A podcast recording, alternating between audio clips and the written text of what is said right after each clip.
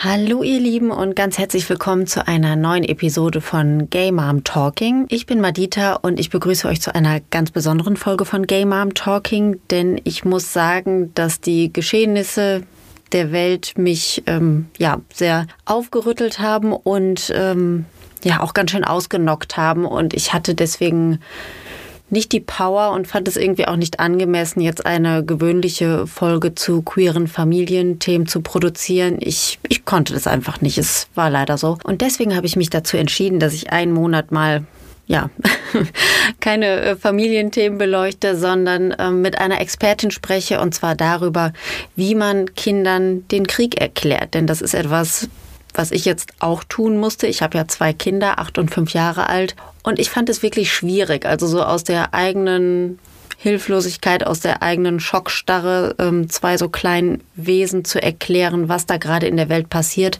habe ich als sehr herausfordernd empfunden und äh, fand es deswegen für mich selber auch sehr wohltuend, mit äh, Judith Crichton zu sprechen vom Deutschen Roten Kreuz. Sie ist dort Sachbereichsleiterin für Migration und Integration und berät dort Eltern und natürlich auch Kinder äh, in allen möglichen Lebenslagen, aber eben auch, wenn es um das Ukraine-Thema geht. Und deswegen freue ich mich, dass ich in ihr Büro kommen durfte. Das war auch ganz außergewöhnlich. Mal wieder ein Interview vor Ort. Ich lege euch diese Folge hier sehr ans Herz. Aber was vielleicht noch wichtiger ist, auch die Show Notes. Da findet ihr nämlich ganz viele weiterführende Links, die euch vielleicht helfen können. Und auf meinem Social Media Kanal Gay Mom Talking Podcast mit Unterstrich geschrieben auf Instagram findet ihr die Tipps auch nochmal ja, verschriftlicht. So, jetzt starten wir aber mit dem Interview und wir hören uns im nächsten Monat wieder mit einem queeren Familienthema. Bis dann.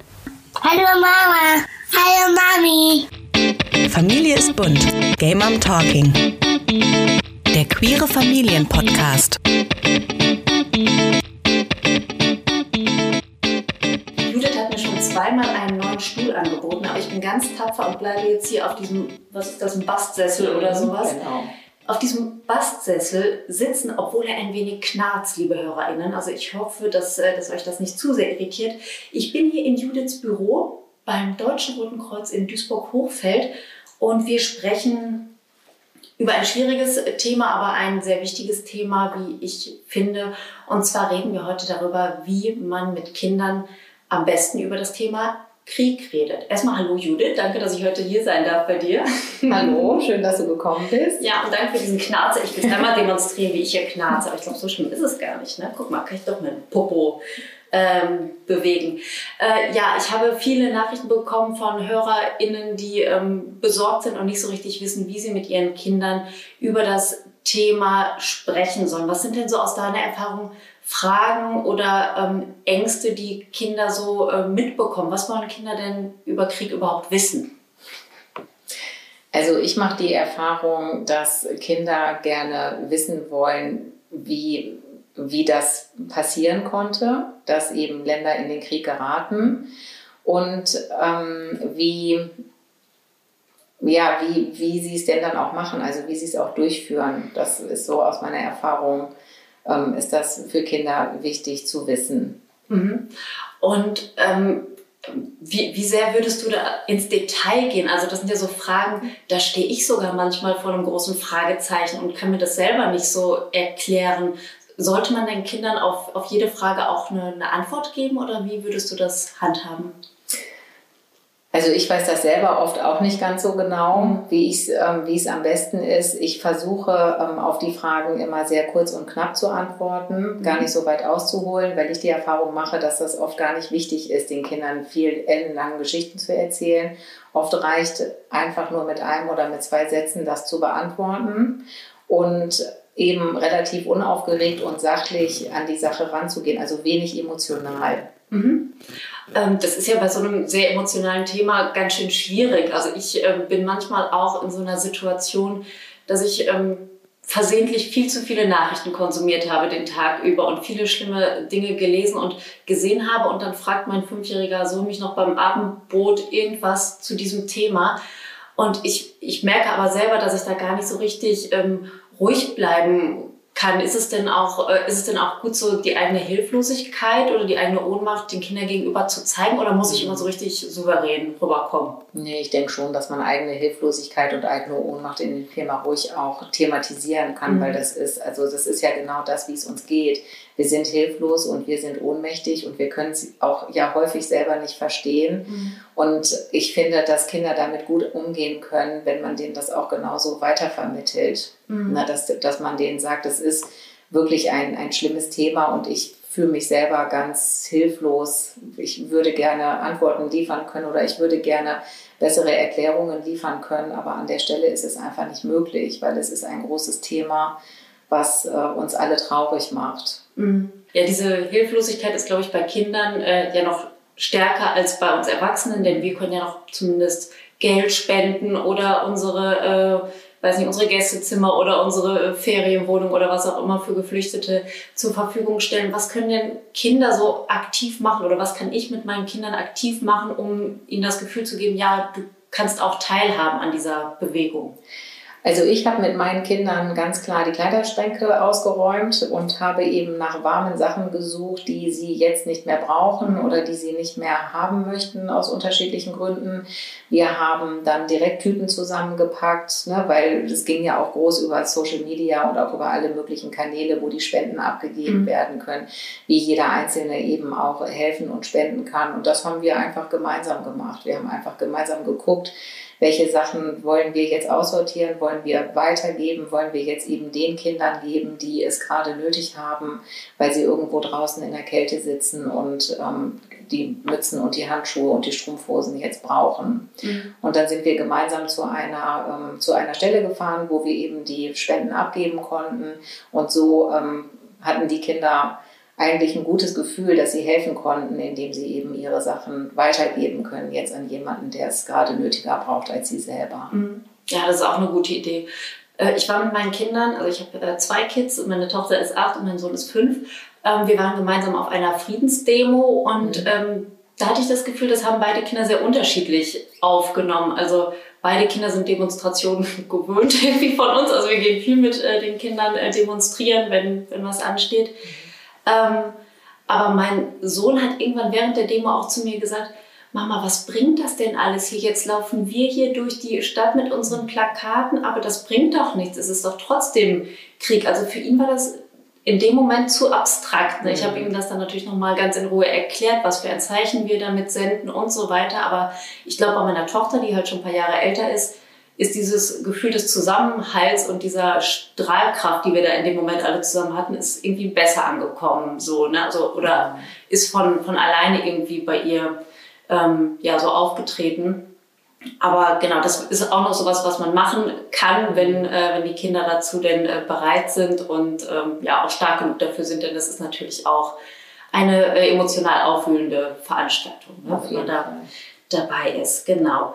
Ich kenne wenige Familien, die auch sagen, nein, mein Kind soll über den Krieg überhaupt nichts mitbekommen. Wir halten dieses Thema von unserem Kind oder unseren Kindern fern. Ist das aus deiner Sicht ratsam? Ist das überhaupt möglich? Also die Kinder leben ja auch in dieser Welt und gehen in Kindergarten, Schule und so weiter. Was, was würdest du da raten? Also ich kenne diese Familien auch, diese Gespräche führe ich auch, aber ich, ähm, bei mir sind das immer nur die Leute, die wirklich mit sehr kleinen Kindern noch unterwegs ah, sind, ja. also mhm. deutlich unter Fünfjährige. Und wo ich dann denke, ja, kann ich verstehen. Also ich weiß nicht, wenn ich ein deutlich unter fünfjähriges Kind habe, würde ich wahrscheinlich selber von mir aus auch nicht das Gespräch über den Krieg suchen und ähm, hätte, glaube ich, auch kein großes Problem damit, wenn die Kinder auch jetzt nicht am aktuellen Weltgeschehen teilnehmen. Mhm. Ich finde aber, wenn wir im Bereich Schule sind, ist es natürlich ja schwierig, die Kinder rauszuhalten, weil ja auch über die Schule ja schon viele Aktionen ja auch eingestielt werden. Da gibt es eine Schweigeminute, da gibt es einen Spendenaufruf, da gibt es äh, dieses Peace-Zeichen. Und ich finde eben, wenn die Kinder ein bestimmtes Alter überschritten haben, macht es natürlich Sinn, mit den Kindern über, also über den Krieg zu reden, ihnen einfach ja zu, zu sagen und zu zeigen, das und das ist auf der Welt los, weil es ja auch immer schon auch hilft, ähm, den Kindern zu zeigen, dass es einfach Menschen gibt, ja auch, denen es nicht so gut geht wie uns. Mhm. Ne? Und dass es einfach sehr unterschiedlich verteilt ist. Also man hat ja dann auch nochmal die Möglichkeit, mit den Kindern darüber zu reden, ne, wie viel Glück wir haben, dass, dass wir hier auch so leben, wie wir hier leben und dass es einfach auch andere Teile, andere, also Menschen auf anderen, in anderen Teilen der Welt gibt, denen es eben nicht so geht. Mhm. Und dass es da umso wichtiger ist, auch zu platzieren, dass wir auch Hilfsangebote machen können, mhm. dass es auch wichtig ist, auch die Solidarität mit den, mit den Menschen zu zeigen, mhm. mit denen denen schlecht geht. Wenn mein Kind oder meine Kinder ähm Ängste entwickeln, nachts vielleicht nicht einschlafen können oder so. Also ich hatte tatsächlich diesen Fall auch. Also da hat äh, mein Sohn irgendwie was aufgeschnappt, ich, ich weiß nicht woher, ne? aber dann äh, hatte er wirklich kurz Probleme, nachts einzuschlafen und wir mussten nochmal mit ihm über die Situation sprechen und ihn beruhigen. Ähm, hast du generell so im, in der Kommunikation mit Kindern zum Thema Krieg, hast du da einen, einen Tipp oder zwei oder drei Tipps, äh, wie man ähm, Kindern die Ängste nehmen kann? Ja, also ich würde den Kindern einfach zeigen, ähm, dass man eben für sie da ist und dass, es, dass sie eigentlich keine Angst haben brauchen. Also in so einer mhm. Situation, wie du es gerade beschrieben hast, hätte ich auch so Sachen gemacht. Ich hätte mich einfach dazugelegt, genau. hätte mich nochmal daneben gelegt, hätte mir das nochmal angehört und hätte nochmal gesagt, ja, das, ähm, das ist halt auch wirklich ein blödes Thema. Ich weiß, dass das äh, viel Angst macht. Ich habe selber auch Angst vor dem Krieg, aber wir sind mhm. jetzt hier zusammen und wir brauchen die Ängste nicht zu haben. Und ich bin für dich da, ich lege mich dazu, ich, ich höre mir das an, mhm. ich umarme dich und ja. nehme dir so die Angst. Genau. Und ich glaube, wichtig ist ja auch immer zu betonen, dass wir hier in Sicherheit sind. Ja. Also, dass man als Erwachsene ähm, sich jetzt nicht dazu verleiten lässt, irgendwelche Zukunftsszenarien zu konstruieren und die mit den Kindern zu teilen, denn dadurch werden, glaube ich, wirklich große Ängste dann auch aufgebaut und ein Kind kann das natürlich dann nicht so einordnen, wie realistisch das äh, ist und wie nah oder fern so etwas ähm, ist. Also das finde ich ganz wichtig, dass man wirklich im Hier und Jetzt bleibt und immer wieder betont, du bist sicher. Ne? Auf jeden Fall. Genau. Mhm. Ähm, eine äh, hochgelobte Empfehlung äh, sind immer wieder Kindernachrichten, zum Beispiel ZDF-Logo. Ähm, wie stehst du dazu? Findest du die gut? Ja, ich finde die sehr gut. Tatsächlich gucken wir die jetzt auch ähm, jeden Abend. Ähm, also meine Kinder sind beide schon auf der weiterführenden Schule und da ist es im Erdkundeunterricht jetzt auch gerade ähm, die Hausaufgabe für die Kinder, eben sich das anzugucken. Und wir machen das gemeinsam mit den Kindern, also lassen die Kinder nicht alleine gucken, sondern setzen uns mit dazu, damit wir auch Ansprechpartner sind eben für Fragen, die eventuell über diese, über diese Folge dann eben auch aufgeworfen werden. Aber ich finde, die bereiten die Nachrichten wirklich kindgerecht auf. Ähm, man kriegt einen guten Ein- und Überblick, ohne dass man so viel Ängste aufbauen mhm. muss. Die machen das schön sachlich. Und ähm, wenn es eben äh, Kinder gibt, die Ängste haben, dann wird das im Logo auch thematisiert. Also manchmal blenden die das so ein, Ne? Und dann stellen die die Ängste der Kinder vor und reagieren dann aber auch direkt darauf mit sachlichen und kurzen Antworten. Ich finde, da kann man sich auch noch mal ganz gute Tipps mhm. Ne, so abholen, wie, ähm, wie man gut und sachlich ähm, und ruhig mit den Kindern auch über den Krieg sprechen kann. Ja, und ich finde auch, als Erwachsene kann man da noch ein bisschen was lernen zum Thema Politik. Total. Und es ist, ne, und ja. es ist halt äh, äh, relativ leichte Kost und mhm. äh, ja, tut mir auch ganz ja. gut. Ähm, ich finde, mit jüngeren Kindern sollte man es dann besser in der Mediathek am nächsten Tag mhm. gucken und nicht abends vor zu Bett gehen und auf jeden Fall immer als Ansprechpartnerin ja. Ähm, ja bei dem Kind sein, falls äh, Rückfragen kommen oder irgendwas unklar ist oder so. Ne? Genau, das finde ich auch ganz wichtig. Ich habe es bei einigen Kindern jetzt äh, beobachtet, die ähm, sich mit dem Thema Thema auseinandersetzen, dass sie das Gelernte ähm, ja, in Spiele integrieren oder mal ein, ein Bild zu dem Thema malen. Äh, aus Lego-Steinen plötzlich einen Panzer bauen statt ein, äh, weiß nicht, Monster Truck oder sowas. Ist das aus deiner Sicht irgendwie ähm, ein Anlass dazu, das Thema nochmal aufzugreifen oder ist es im Gegenteil eine, eine Verarbeitung dessen, was Sie schon wissen? Also das würde ich total situationsabhängig, ähm, würde ich das, äh, glaube ich, gestalten und würde halt gucken, also ich würde vor allen Dingen auch auf die, auf die Kommunikation hören, die dann da zwischen den Kindern abgeht und würde dann einfach entscheiden, ähm, situationsabhängig muss ich da eingreifen oder mhm. muss ich da nicht eingreifen. Also ich finde, das kommt auf die Situation an. Wenn es zu extrem wird, dann würde ich eingreifen, aber nicht im Sinne von, ihr müsst jetzt hier sofort aufhören, das wird mhm. zu viel, sondern im Sinne von fragend, äh, müssen wir hier vielleicht noch mal eben ein bisschen was erklären oder müssen wir hier ein bisschen was aufarbeiten? Oder vielleicht könnten wir auch vorstellen, dass ich sie dann auch fragen würde, wisst ihr denn überhaupt, ne, was gerade los ist, vielleicht auch ein sensibel machen für eventuell kommen da auch Kinder in deine Klasse, ja, die dann betroffen sind von dieser Situation und dann eben nochmal den Kindern zu sagen, solange ihr hier unter euch seid, na, und das unter euch so spielt, ist das mit Sicherheit in Ordnung. Aber wenn jemand dazukommt, der aus einem betroffenen Be Gebiet eben auch kommt, dass man da sensibel sein muss und mhm. dass man da nicht einfach dann so weiterspielen kann, wie, wie das in anderen Zusammenhängen okay wäre, so ja. zu spielen. Genau. Da hast du nochmal einen wichtigen Punkt aufgegriffen. Also jedes Kind ist natürlich anders, das mhm. wissen wir, und jedes Kind äh, reagiert anders und jedes Kind äh, hat auch ein anderes Bedürfnis danach, ähm, ja, viel oder wenig äh, über den Krieg zu wissen. Das vielleicht, deswegen vielleicht nochmal so als Zusammenfassung. Also ähm, die, die Kinder mit Fragen kommen lassen, auf Fragen ruhig, sachlich und auch klar und einfach antworten. Also nicht zu tief reingehen und ähm, das ist es eigentlich, ne? Einfühlsam sein, keine Ängste äh, vermitteln und ähm, das Kind so oft es geht in den Arm nehmen, wenn es Angst hat und vor allem begleiten. Also nicht einfach Medien konsumieren lassen, sondern wirklich immer als Ansprechpartnerin bei der Seite des Kindes bleiben und ja, auch eigene Ängste und Unsicherheiten mal zulassen. Was können denn Eltern tun, wenn sie wirklich mit ihrem Latein am Ende sind, wenn sie wirklich ja, vielleicht von der eigenen Angst auch so ähm, ja, gefesselt sind oder nicht genau wissen, wie sie ihrem Kind das Thema richtig vermitteln können. Gibt es da äh, Stellen, an die sich die Eltern wenden können? Ja, mit Sicherheit. Also alleine wir beim DRK haben ja ähm, Familienberaterinnen zum Beispiel mhm. ne, über Familienhilfe sofort vor Ort.